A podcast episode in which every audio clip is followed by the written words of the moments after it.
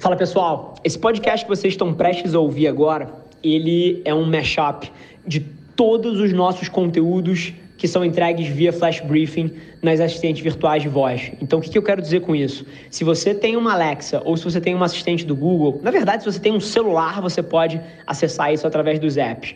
Mas você pode ter esse conteúdo entregue diretamente para você todos os dias para você começar o seu dia com o pé direito, com uma reflexão minha. Então, se você gostar desse episódio, não deixa de pesquisar pela aplicação de voz chamada Mente do Rafa e colocar nas suas rotinas diárias para você garantir que você não perde nenhum episódio do nosso Flash Briefing. E agora, deixo vocês com o conteúdo. Esse é o Nas Trincheiras. Alexa, Google, abrir a mente do Rafa para começar o dia, um dever de casa super rápido, tá?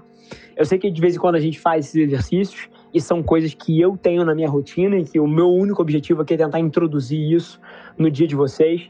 Mas no dia de hoje, eu queria que antes de começar o teu dia, você passasse a mão no telefone e ligasse ou mandasse uma mensagem para uma pessoa que é muito importante para você e falasse para ele ou para ela, né, com todas as letras, o quanto ela é importante para você e que ela pode contar com você para tudo e que você pô, é super grato por tudo que ela representa ou representou na sua vida.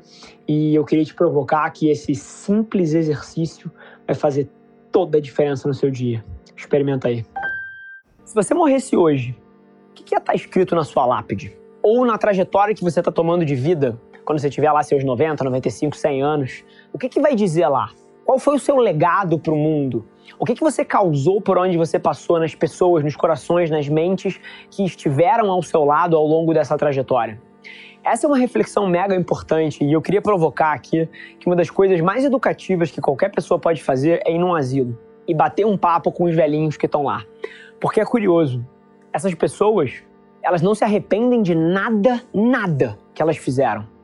Mas todo o discurso delas gira em torno da dor que elas têm no peito por não terem feito certas coisas e que agora é tarde demais.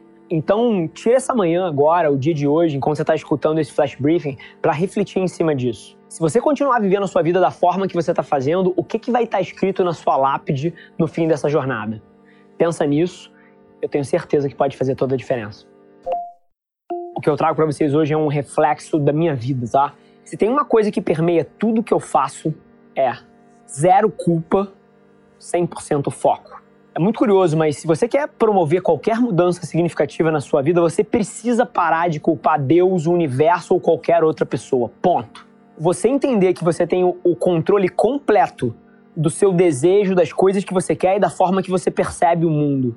E mudar a sua posição de vítima para alguém que está escolhendo ativamente como agir, significa tudo. E se você quer promover uma mudança dessa, você precisa parar de sentir raiva, ressentimento, inveja, culpa, arrependimento, todos esses sentimentos são nocivos para qualquer pessoa que quer evoluir. E é curioso, tá? Acho que vocês sabem, eu sou apaixonado por história e a história do Nelson Mandela, eu acho que. Eh, eu nunca falei sobre isso dessa forma, mas ela inspira em tantos graus. O cara ficou preso 27 anos, cagando e mijando num balde, podendo receber uma visita só por ano durante, sei lá, 20, 30 minutos, não lembro o tempo exato, mas era um negócio ridículo, era uma vez por ano independente da circunstância que ele estava, ele encontrava formas de exercer a sua vontade no mundo dentro do que era possível e ele não se confundia com o que estava fora do controle dele. E é isso que fez ele ser o ícone que ele foi para tanta gente. É uma pessoa que entende perfeitamente o que está no controle dele e o que não está e faz o melhor com o que ele tem na mão, com quem ele é e onde ele está. E assim, a provocação aqui, eu não quero que você seja um mártir ou eu acredito que você possa ser o próximo Nelson Mandela. A gente vive em outros tempos. Mas seja a sua versão disso. E entenda que qualquer coisa que aconteça hoje no seu dia, você pode sim mudar a sua perspectiva para o que está no seu controle e tomar decisões em cima disso. E isso faz toda a diferença. E o que eu trago hoje para vocês aqui, sinceramente, é uma coisa que me deu muita velocidade nos últimos anos. Principalmente no mundo de conteúdo, no mundo de internet, como engrenagem de formação de opinião, eu vejo muita gente se confundindo e ou perdendo velocidade por causa das críticas ou perdendo velocidade por causa dos aplausos. E assim, é curioso porque eu sempre fui uma pessoa que não ligou muito porque os outros achavam, independente de eu querer que você goste de mim e, e pô, e fazer de tudo para ser uma pessoa agradável, assim, no fim do dia eu não ligo se você gosta de mim ou não e o que você pensa. Eu tô fazendo o meu, né? E na hora que eu fui para a internet, comecei a produzir conteúdo e vem as críticas, e vem os aplausos, etc. Eu sempre fui surdo para os dois. E o que eu vejo no mundo e aí eu termino a metáfora aqui, porque isso é em tudo, as pessoas se ofendendo horrores com as críticas, sejam elas na internet ou não, e as pessoas ficando drogadas nos aplausos e passando a precisar dos aplausos para fazer qualquer coisa. Então, você faz uma boa ação, você alcança alguma coisa e você para e fica, caramba, quem é que vai me aplaudir? Tem alguém olhando? E essa noção é tão errada, mas tão errada porque essa validação externa é uma vulnerabilidade tremenda, porque no fim do dia, quem está olhando de fora não tem a sua visão, não pisa no seu sapato, não, não vê a sua vida. Então, quem deveria validar cada movimento seu, cada passo seu, é você. E a hora que você entende isso, você fica muito mais rápido. Número um, porque as críticas não te param e não fazem você duvidar de si. E número dois, porque você não passa a ser soberbo em relação aos seus feitos e não importa em que estágio da vida e quanto sucesso você tenha, você vai estar sempre fazendo isso por você e não por um status social que eventualmente chega e tiraria o seu drive. Então, essa é um pouquinho da reflexão, espero ter agregado aí no seu dia e se você puder ir para a sua semana com isso na cabeça, tenho certeza que pode fazer diferença para você. Estou passando por uma semana dura aqui, muito trabalho, muita coisa acontecendo, mas assim, tem uma provocação interessante para trazer para vocês. Eu sempre tento trazer coisas que são reais da minha vida, que acho que é aí que está um valor muito grande nesse nosso momento junto aqui. E que, pô, hoje eu acordei e eu não estava afim. Assim, eu não estava afim.